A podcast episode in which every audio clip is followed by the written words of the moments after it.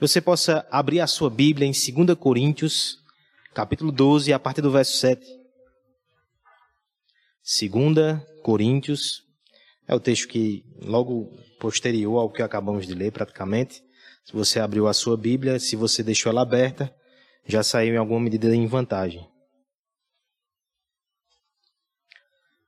Seguimos na batalha, meus irmãos, contra esse inimigo invisível. Seguimos na luta que travamos a fim de evitar que o caos lá fora tome conta do nosso coração. Seguimos na boa peleja, a fim de que o nosso coração se aquiete e descanse no Senhor, aquele que é o nosso refúgio inabalável. No entanto, possivelmente nós enxergamos que essa luta vai durar alguns dias. Nós ainda temos um tempo para percorrer. Por isso precisamos da orientação específica de Deus para nos instruir a respeito de algumas batalhas que não passam tão depressa. Alguns sofrimentos que se prolongam um pouco mais do que nós esperamos. O texto dessa noite vai nos ajudar nessa questão. 2 Coríntios 12, a partir do verso 7. Acompanhe com muita atenção e com muita esperança a leitura da palavra de Deus. E para que não me ensoberbecesse com a grandeza das revelações, foi-me posto um espinho na carne, mensageiro de Satanás, para me esbofetear, a fim de que não me exaltasse. Por causa disto, três vezes pedi ao Senhor que o afastasse de mim. Então ele me disse: A minha graça te basta, porque o poder de Deus se aperfeiçoa na fraqueza. De boa vontade, pois, mas me gloriarei nas fraquezas, para que sobre mim repouse o poder de Cristo. Pelo que sinto prazer nas fraquezas, nas injúrias, nas necessidades, nas perseguições, nas angústias, por amor de Cristo. Porque quando sou fraco, então é que sou forte. Que texto, irmãos. Vamos pedir que o Espírito, por misericórdia e graça, fale conosco nessa noite, através de Sua palavra. Pai amado, Pai bendito, muito obrigado, Senhor, por nos trazer até aqui nesse momento. Mesmo em casa, onde os meus irmãos estão, já louvamos, oramos e lemos a Escritura. Mas o nosso coração está sedento da tua orientação. Nós precisamos do teu evangelho. Nós precisamos de Cristo sendo anunciado ao nosso coração. Nos dá mais dele nessa noite através desse texto da tua palavra. Em nome de Jesus Cristo. Amém. Meus irmãos, admitam que até o mais antissocial entre vocês está sentindo falta das visitas. Eu não digo daquelas visitas mais inconvenientes, as quais, quando você observa ela pelo olho mágico da porta, sua mão já começa a soar e você já pega logo uma vassoura para colocar atrás da porta para que ela saia logo.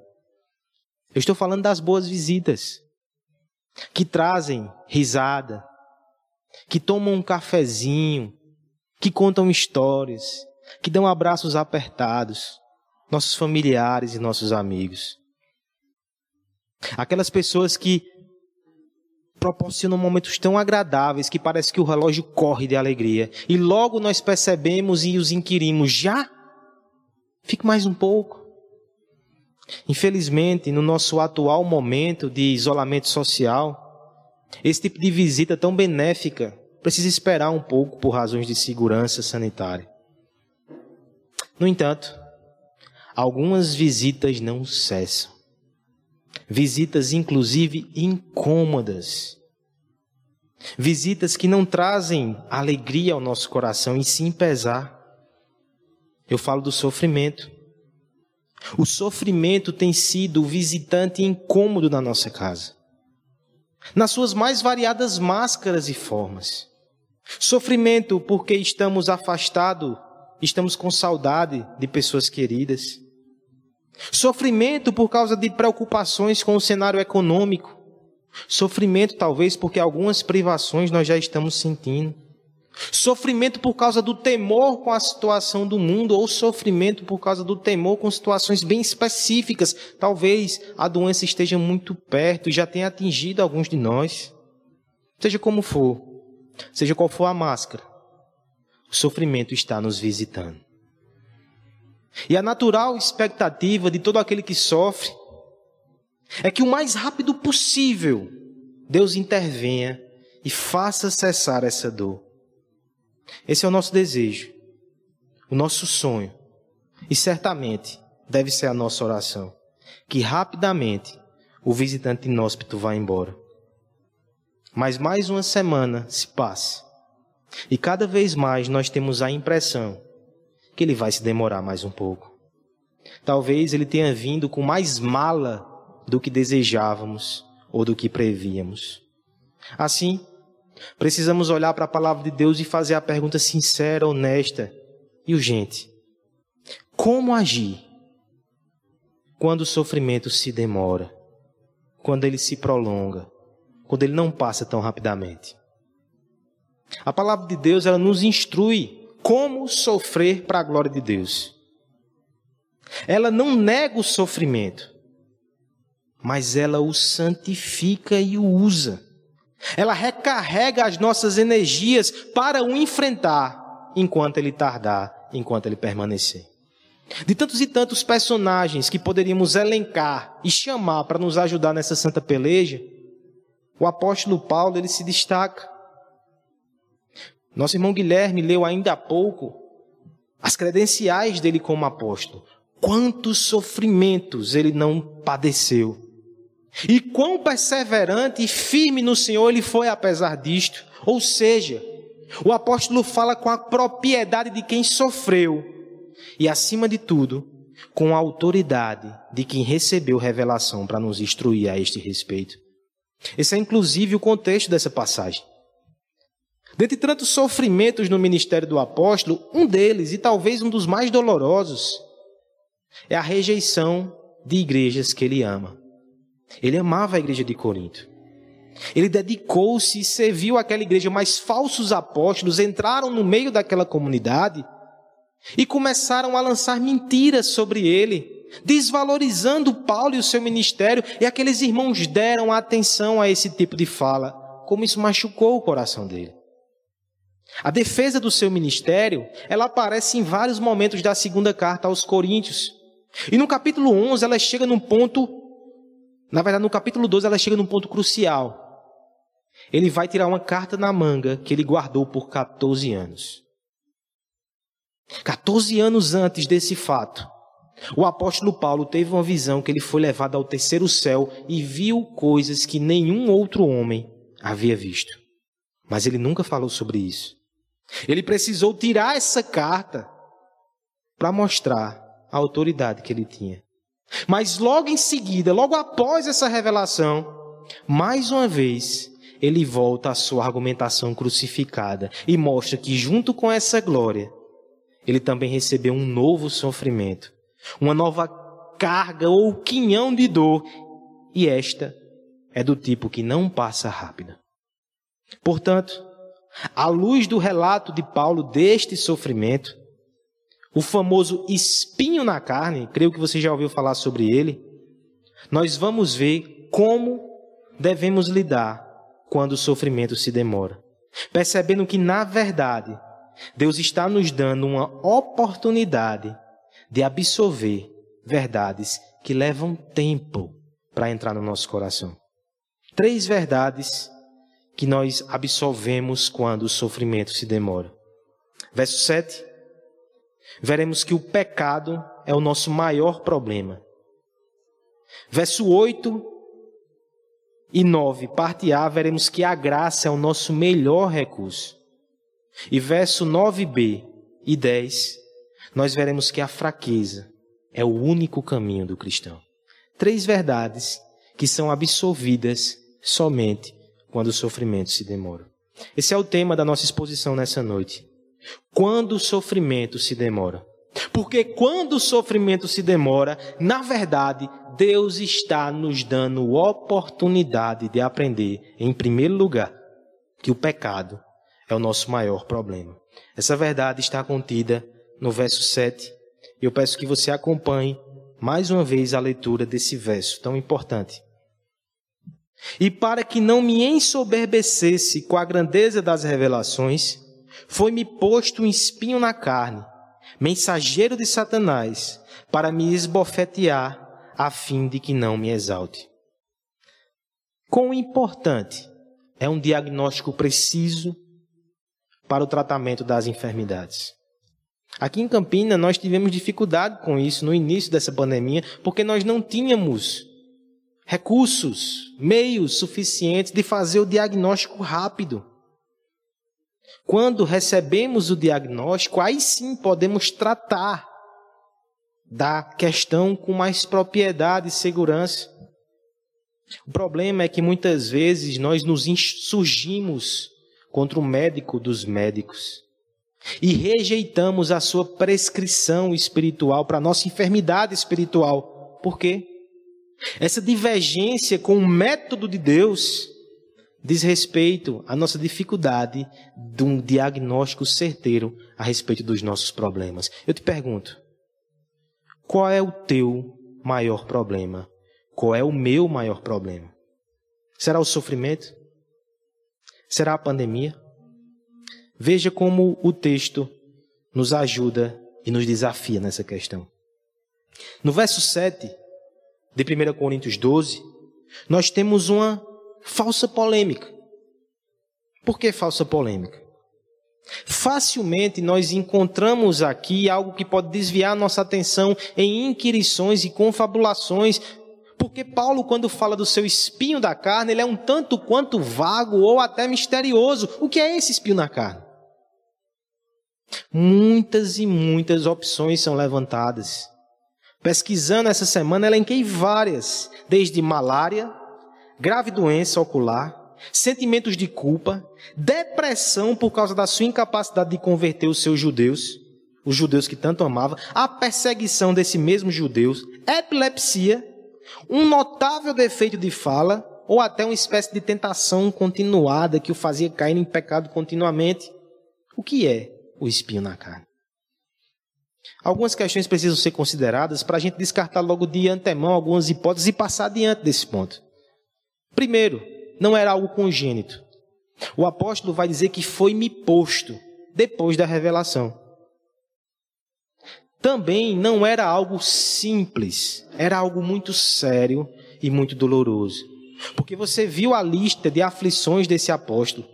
Esse espinho não vai ser uma coisa pequena. É algo, sim, tão doloroso que o faz clamar intensamente para que cesse. Eu separei aqui duas hipóteses que para mim são as mais críveis. A primeira realmente é que esse espinho na carne era uma deficiência física, possivelmente na visão. As cartas de Paulo, elas, em determinado momento, elas começam a ser escritas por um amanuense, ou seja, ele não tinha mais vista suficiente para escrever suas cartas. É bem possível que tenha sido isso. Ou, a alternativa que eu acho mais plausível é que o espinho na carne seja exatamente os falsos mestres que o perseguiam, que lançavam calúnias contra ele e que mexiam até com os afetos de pessoas muito importantes para ele. Por quê? Eu me lembro do detalhe que é, de uma carta vai dizer: mensageiro de Satanás é alguém que traz notícias do inferno, é alguém que traz mentiras do inferno. Essas pessoas maltratavam o coração de Paulo com essas notícias e difamações. Seja o que for, eu gosto muito da observação que Nicodemos faz nesse texto. Eu creio que vi há três ou quatro anos atrás numa conferência fiel. Ele dizia o seguinte: É bom que o sofrimento de Paulo, seu espinho na carne, não seja facilmente reconhecido e seja até mesmo desconhecido para nós. Porque é uma lacuna vazia que eu e você podemos preencher com os nossos espinhos na carne. Quiçá o nosso espinho coletivo quem sabe eu não posso até preencher aqui pandemia como espinho na carne. É por isso que eu digo que essa é a falsa polêmica. No fim, não é tão necessário saber o que é o espinho. Deixa eu te apresentar a verdadeira polêmica. Quem colocou o espinho em Paulo? Essa é uma pergunta interessante. Ele vai, me dizer, ele vai dizer aqui no verso 7: Foi-me posto. E não define quem o colocou.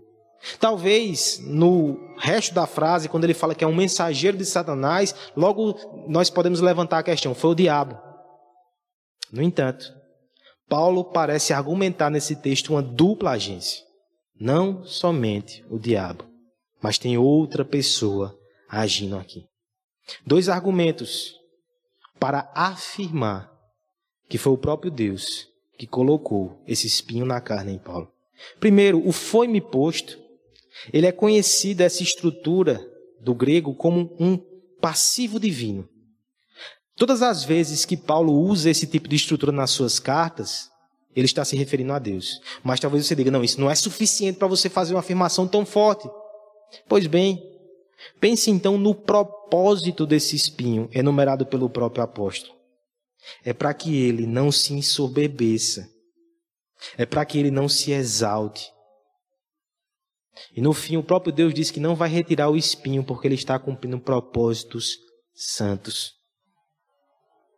Ainda que Satanás esteja envolvido nesta aflição, a vontade de Deus está por trás disso. Isso não deveria te espantar. Em outra passagem, como por exemplo Atos 9, 16, logo na conversão de Paulo, Deus diz que vai mostrar a ele o quanto importa sofrer pelo seu nome. Mas aí, quando você se coloca na situação e lembra que você também tem os seus espinhos, que nós estamos passando por um espinho coletivo gigantesco, talvez a pergunta seja: Senhor, de algum modo, a tua vontade tem colocado esse espinho em nós, por quê? Eu te convido nesse instante a ir além da polêmica e encarar a verdade seríssima desse texto. Deus não quer que seu apóstolo se ensoberbeça. Deus não quer que o seu filho abrace o pecado. Para Deus, portanto, é melhor um filho que esteja sofrendo do que um filho que esteja pecando. Essa é a verdade que nós precisamos absorver. E veja a intensidade disso. Paulo vai dizer no verso 7 que ele é esbofeteado. Calvino vai dizer que esse tipo de ação é uma ação de humilhação, possivelmente com essa, essa parte da mão no seu rosto, a parte da frente da mão. Humilhação. Não só isso, o espinho na carne é muito suave. A tradução mais acurada do termo sugere um estaca na carne. É dor, dor mesmo. Você percebe como Deus leva a sério a questão do pecado?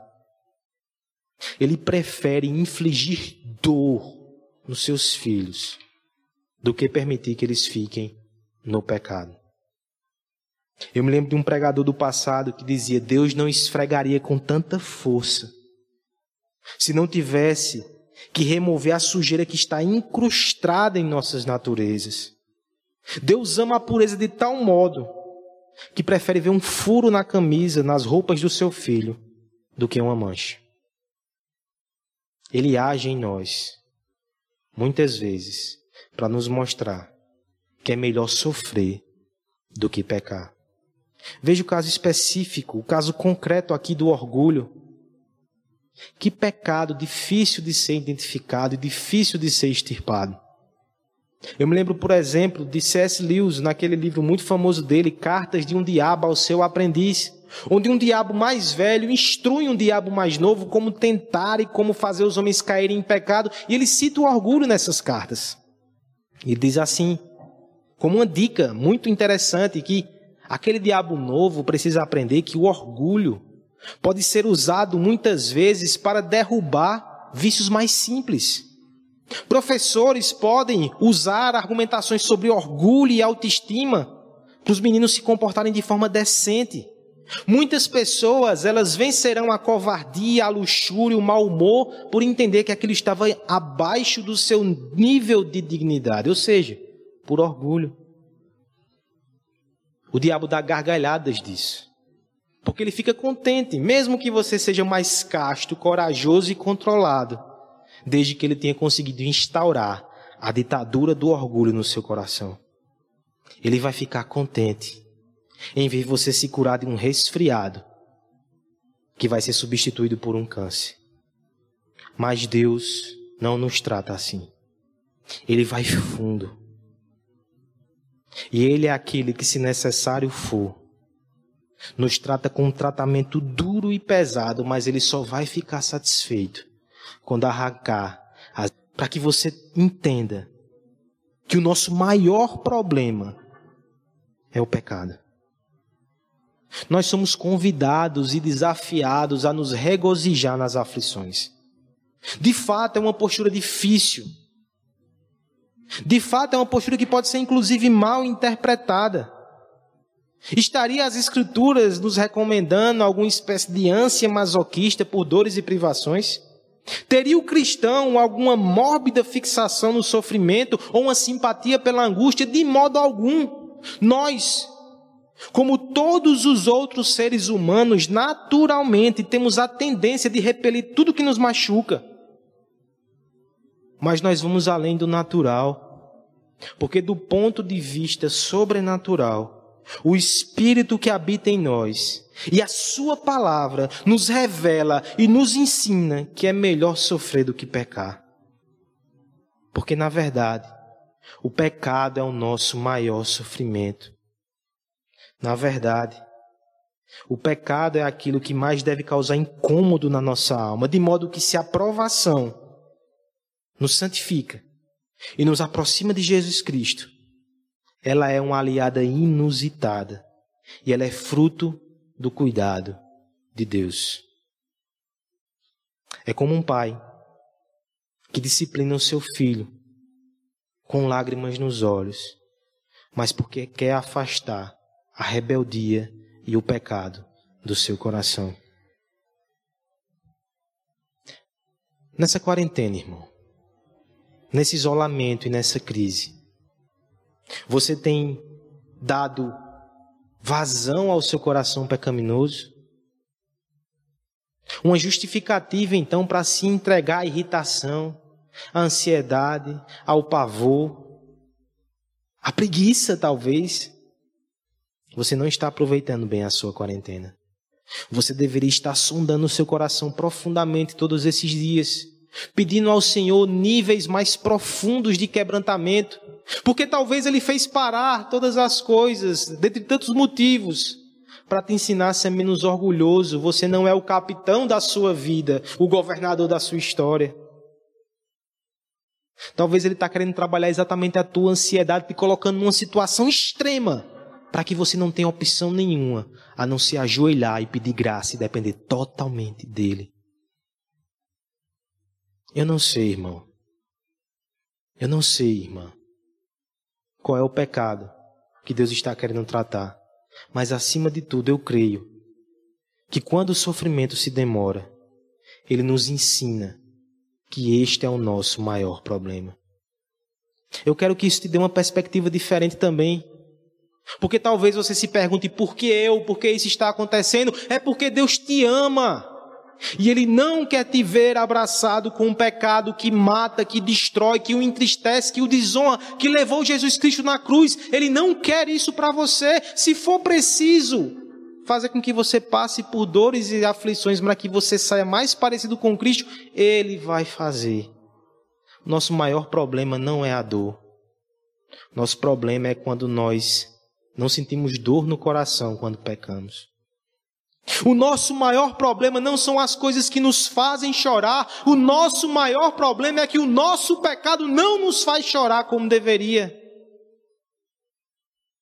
Se você está ouvindo essa mensagem agora e ainda não está em Cristo, ainda não entregou a sua vida, perceba como Deus leva a sério o pecado. Ele ama os seus filhos. Ele permite que sofram para combater o pecado.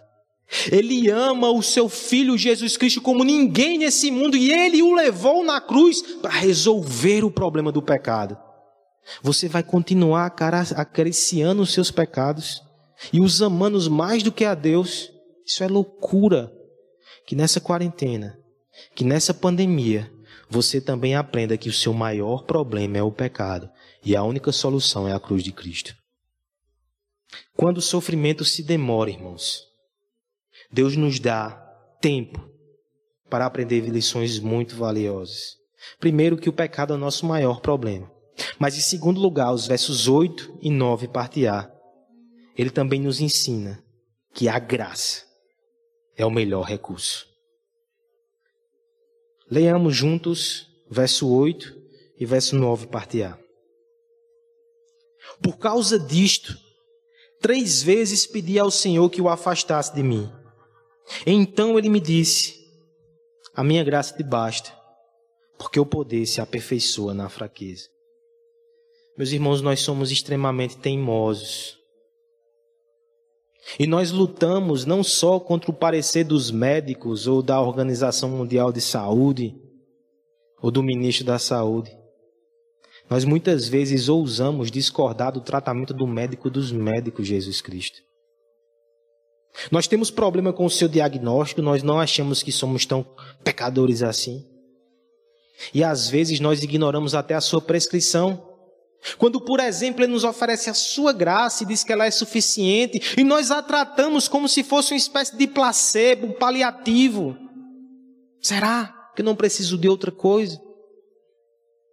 O texto nos mostra aqui o apóstolo pedindo a Deus, clamando ao Senhor, recebendo uma resposta que o desafia mais uma vez e que deve nos desafiar também.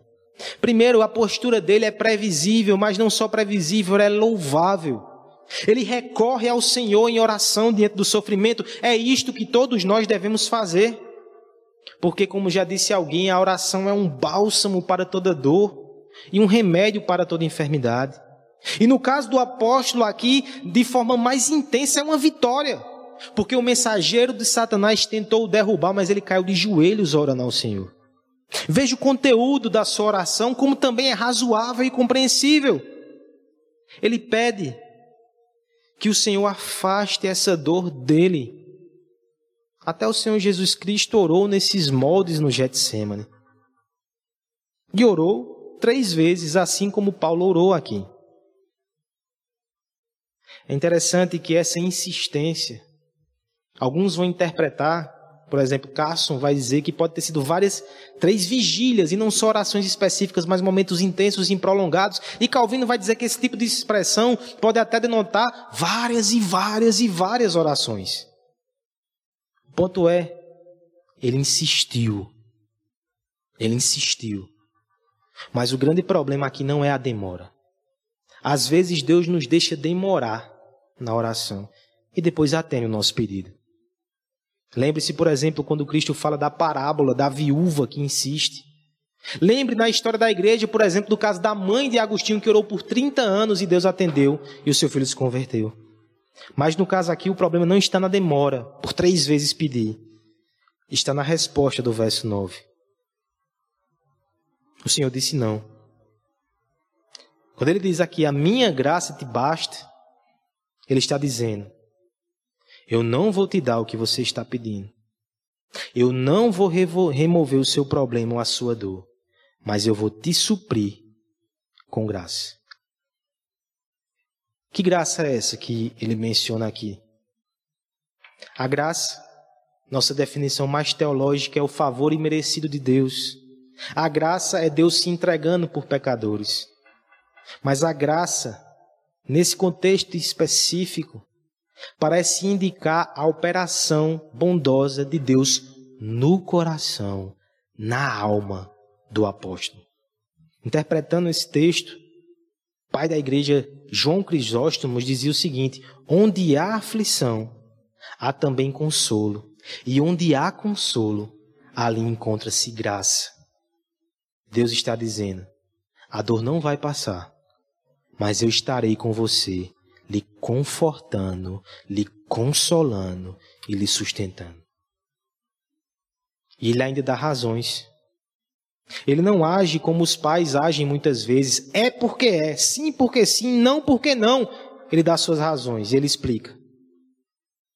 Minha graça te basta, porque o poder se aperfeiçoa na fraqueza. Ou seja, eu te quero fraco mesmo, Paulo. Por um lado, melhora porque o Senhor responde. Por outro lado, que resposta difícil. Nós somos levados a crer que a nossa fraqueza atrapalha os planos de Deus, as obras de Deus. Não. A nossa fraqueza é o meio pelo qual Deus age na minha vida, na sua vida, na vida da nossa família. A fraqueza é um canal de graça na vida do apóstolo. Porque quanto mais ele depende de Deus, mais o seu coração é cheio de Deus. Quanto mais ele não vê recursos nenhum nele, mais ele ama, mais ele aprecia, mais ele depende e mais ele recebe da graça de Cristo. O desafio é entender, conforme o salmista diz no Salmo 63,3, a tua graça é melhor do que a vida. É entender as respostas inesperadas de Deus em oração. O próprio Carson, que eu já mencionei aqui, ele cita um poema, não sei se é dele, que eu guardei no coração, acho que foi no primeiro ano de seminário, faz uns 4, 5 anos. E nessa oração, nesse poema, ele dizia assim: Ele pediu forças para conseguir, e foi feito fraco para que obedecesse. Ele pediu saúde para fazer grandes coisas, foi dado a ele enfermidade para fazer coisas melhores. Ele pediu riqueza para ser feliz. Foi dado a ele pobreza para ser sábio. Ele pediu poder para receber o louvor dos homens. Foi dado a ele fraqueza para sentir necessidade de Deus. Ele pediu todas as coisas para que pudesse gozar a vida. Ele recebeu vida para gozar todas as coisas. Ele nada recebeu do que pediu, de tudo que esperou, mas a sua oração foi atendida. Porque no fim, é a graça do Senhor que nos basta. É por causa dessa graça que podemos suportar aflições, mesmo que duradouras, sabendo que enquanto o Senhor medicar a nossa alma com o seu consolo e a sua presença, nós permaneceremos firmes, porque a graça que é capaz de nos salvar é a graça suficiente para nos guardar e nos fortalecer em todo e qualquer sofrimento. Quando o sofrimento se demora, Deus está nos dando tempo para aprender que a graça é o melhor recurso. Eu sei que há momentos em nossas vidas que sentimos o golpe, acusamos o baque, a dor chegou, e o clamor por alívio transborda em orações. É assim que deve agir um filho que confia em seu pai. Ele o busca no dia mau, corre para os seus braços na calamidade, recorre ao seu auxílio em meio à adversidade. Mas, irmãos, aprendamos nessa noite, mais uma vez, que a confiança, ela não pode ser condicionada às respostas que Deus nos dará. Caso Ele faça cessar o incômodo, Ele é bom. Mas se não fizer, revelando que o consolo dele é mais precioso do que o nosso conforto, ele continuará sendo bom. Ele já nos deu o que tinha de mais precioso, que é o seu Filho Jesus Cristo. E é por causa dessa obra na cruz que nós devemos crer que ele sempre vai ser um Pai bondoso, cessando o sofrimento ou usando para a sua glória e para a nossa alegria. Ele sempre será bom e a sua graça sempre será suficiente para nós. A ilustração vívida disso que o Senhor nos permite passar é quando nós precisamos levar o nosso filho pequeno para receber algumas injeções que têm reações terríveis. De repente você se pega com a criança no colo, alguém sorridente como o jovem Aslan ele chora, chora, chora, e o pai não pode, por amá-lo, privar ele daquela, daquele momento, daquela dor. Mas o pai está com ele, o consolando e chorando junto com ele. É isso que o pai faz conosco. Ele nos ama tanto que não vai nos deixar distantes do sofrimento que pode nos curar, mas ele fica conosco ele nos consola e ele passa por essa aflição junto conosco. Como saber se esse é o propósito de Deus para a tua vida ou para as nossas vidas nesse momento tão caótico? Nós não precisamos receber uma revelação direta como o apóstolo recebeu. se mesmo em meio à dor e à confusão, você tem recebido conforto, sua comunhão com Ele está mais profunda, e nas horas mais difíceis e angustiantes, do céu desce uma calma que não tem explicação natural. É porque Deus está derramando graça no teu coração. Aproveite e aprenda o valor dessa graça. É um tesouro que foi conquistado na cruz do Calvário para nós. Você que está nos ouvindo, nos assistindo em sua casa, você já experimentou dessa graça? Eu não estou me referindo aqui tão somente aos cristãos que recebem conforto nas suas lutas. Você já recebeu a graça da salvação?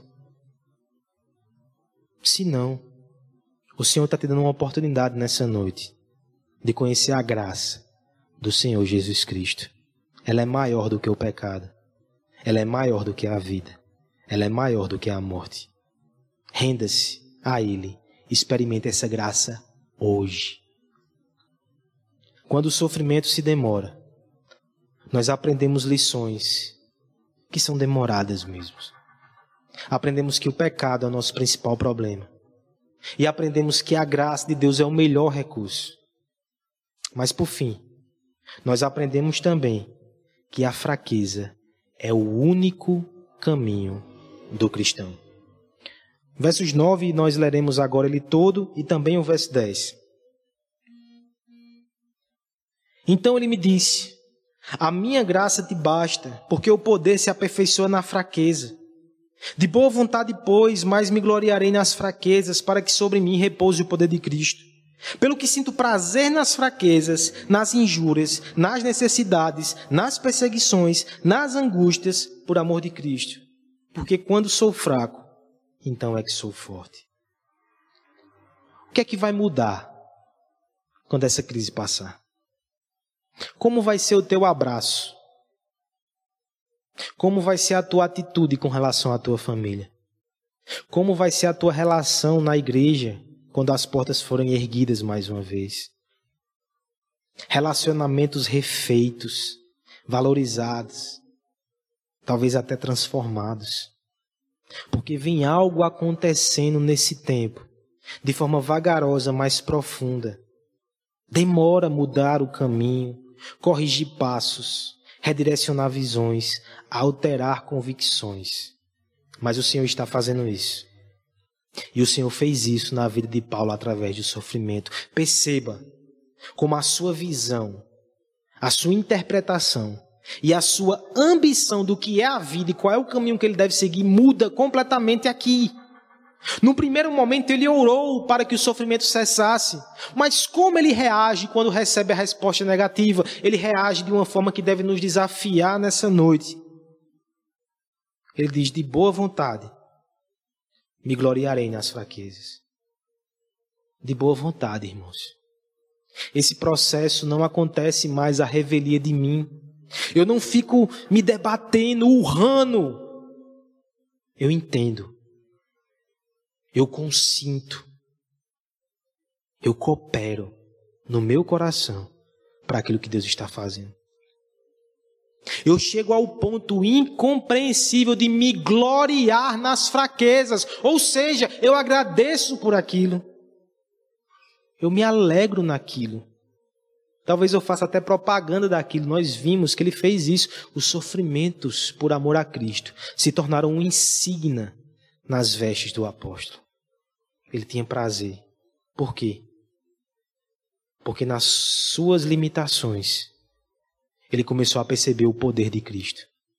Cristo era mais percebido, conforme o apóstolo era mais sofrido. E para ele, este era o alvo da sua vida. É assim que ele seria frutífero. Em um raro momento de poesia, Calvino comentando essa passagem, vai dizer: os vales são regados por chuvas e se tornam férteis, enquanto o cume impotente das montanhas permanece seco. A mesma ilustração John Bunyan usou no Peregrino, quando ele passa pelo vale da humilhação, que apesar do nome terrível, é rico e fértil. os cristãos que mais são usados poderosamente por Deus são aqueles que entendem que o seu caminho não é o da altivez, não é o do orgulho, não é o da força, é da fraqueza. E para deixar bem claro que isso não se refere somente ao grande espinho de Paulo, ele vai aplicar esse mesmo princípio em outras tantas situações no verso 10. Pelo que sinto prazer nas fraquezas, nas injúrias, nas necessidades, nas perseguições, nas angústias, seja o que for, por amor de Cristo. Quando eu sou fraco, Ele é forte. Meus irmãos, esse princípio destacava Paulo, diferenciava ele dos falsos profetas, falsos apóstolos, que se orgulhavam da sua pompa, do seu poder, da sua riqueza. Paulo diz: Eu sou fraco, Deus é que é forte. Esse deve ser uma marca, um diferencial na liderança cristã. Mas eu ouso dizer que isso se aplica a cada um de nós. Afinal de contas, o mesmo Paulo, em 1 Coríntios 15, 43, vai dizer que nessa vida, a gente semeia em fraqueza para ressuscitar em poder. Aquele que quer ser frutífero no reino de Deus precisa aprender que o seu caminho é o caminho da fraqueza. De tantos exemplos que nós podemos listar para ilustrar essa verdade tão marcante, eu separei um nesta noite, da irmã Fanny Crosby. Essa irmã, compositora americana do século XIX, ela ficou cega nos seus primeiros meses de vida. O sofrimento a alcançou muito cedo. E ao longo da sua vida ela recebeu doses severas de sofrimento também para que aprendesse a andar em fraqueza. Apesar de ser uma cristã ativa no serviço e muito piedosa, veja alguns fatos que marcaram a bibliografia dessa irmã, a bibliografia. O seu pai morreu no ano que ela nasceu e no mesmo ano que ela ficou cega. Ela foi criada por sua madrasta e por sua avó. Casou-se somente aos 38 anos de idade e a única filha que teve nesta relação faleceu na infância. E aquele sofrimento foi tão agudo que seu marido lançou-se em uma profunda depressão depois desse incidente. Essa irmã, no entanto, ela foi usada por Deus Apesar de só começar a compor canções com 44 anos, ela foi uma das maiores, se não a maior compositora cristã. Ela compôs quase 9 mil hinos. Nós cantamos aqui nessa noite. Que segurança sou de Jesus. Tanto sofrimento. Mas ela aprendeu a andar em fraqueza. E Deus a usou poderosamente. Veja o que não faz um sofrimento prolongado. Ele ensina essa grande lição de que a fraqueza é o único caminho do cristão. Os tempos de fartura nos iludem, porque somos tentados a dimensionar de forma equivocada e orgulhosa nossas capacidades, nossos recursos e a nossa força. No entanto, seguindo por essas veredas, mesmo sem perceber, nos afastamos cada vez mais do único poder que pode nos fazer melhor, do único poder que pode nos fazer coisas maiores. No entanto, o Senhor tem outro plano para nós. Ele permite noites mais densas e dias mais frios para nos despertar desse sono. Perceber a nossa fraqueza é atentar para o único caminho da utilidade no reino de Deus. Deus só usa os fracos para que o poder seja somente dele. Desse modo, irmãos, tudo que nos ensina sobre a nossa fraqueza, no fim, nos fortalece naquele que é verdadeiramente forte. Toda essa crise está te ensinando a ser fraco, está te ensinando quão fraco você é, na verdade. Ela está abençoando a tua vida neste processo. Nós precisamos entender que aquele que pensa que é forte, ele não tem utilidade. Mas os fracos são muito usados por Deus. O fraco é aquele que sabe que precisa orar intensamente todos os dias. A epidemia te fez orar assim? Que bênção, irmão. O fraco é aquele que sabe que precisa buscar o Senhor sozinho e com família. A epidemia tem te feito buscar o Senhor com a tua família. Ela é uma bênção. O fraco entende que não pode negligenciar jamais nenhum meio de graça. Quando a porta da igreja está aberta, ele tem que correr para ela, seja reunião de dia de semana, escola dominical, o que for. Essa epidemia está te fazendo ansiar pelo momento que a igreja vai estar aberta novamente. Ela é uma benção. Se você está ouvindo essa mensagem e ainda se acha muito forte para receber Jesus Cristo como Salvador, que não precisa se tornar um crente ou um cristão, eu te convido a reconhecer a tua fraqueza, se humilhar e alcançar grande graça e salvação. Esse é o único caminho. Os fortes se enganam, serão destruídos. Os fracos serão abençoados e salvos por Jesus Cristo. Vivemos dias de grande sofrimento. A natural expectativa de todos nós é que ele passe logo. No entanto, nem sempre isso acontece. E quando o sofrimento se demora, nós somos tentados a nos perguntar: terá Deus esquecido de nós? Será que ele virou o seu rosto e não ouve mais o nosso clamor? De forma alguma. A sua palavra nos ensina que quando o sofrimento se demora, Deus está, dando nos, está nos dando oportunidades de aprender verdades profundas.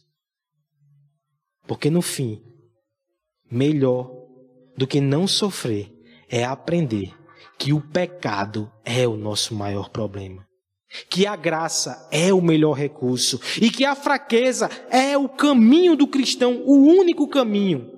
E se por acaso te parecer sádico que esse Deus inflige espinhos nos seus filhos, que você possa lembrar que ele infligiu uma coroa de espinhos nele mesmo, que as suas mãos foram transpassadas não pelo seu pecado, porque ele não tinha, mas pelo nosso pecado. Os espinhos de Cristo tornam mais leves os espinhos que precisamos carregar. Ele é a manifestação da graça de Deus. Ele é aquele que não somente nos aponta o caminho da fraqueza, mas é aquele que se fez fraco por nós e a nossa força no dia da aflição. Mesmo que o sofrimento se demore, permaneça em Cristo. Siga com Ele. A sua graça nos basta. Eu encerro com uma frase que marcou meu coração nessa semana de José Marbessa. Se a dor continuar amanhã, Cristo ainda será suficiente. Nisto nós cremos e seguiremos, ainda que a dor se demore. A alegria é eterna.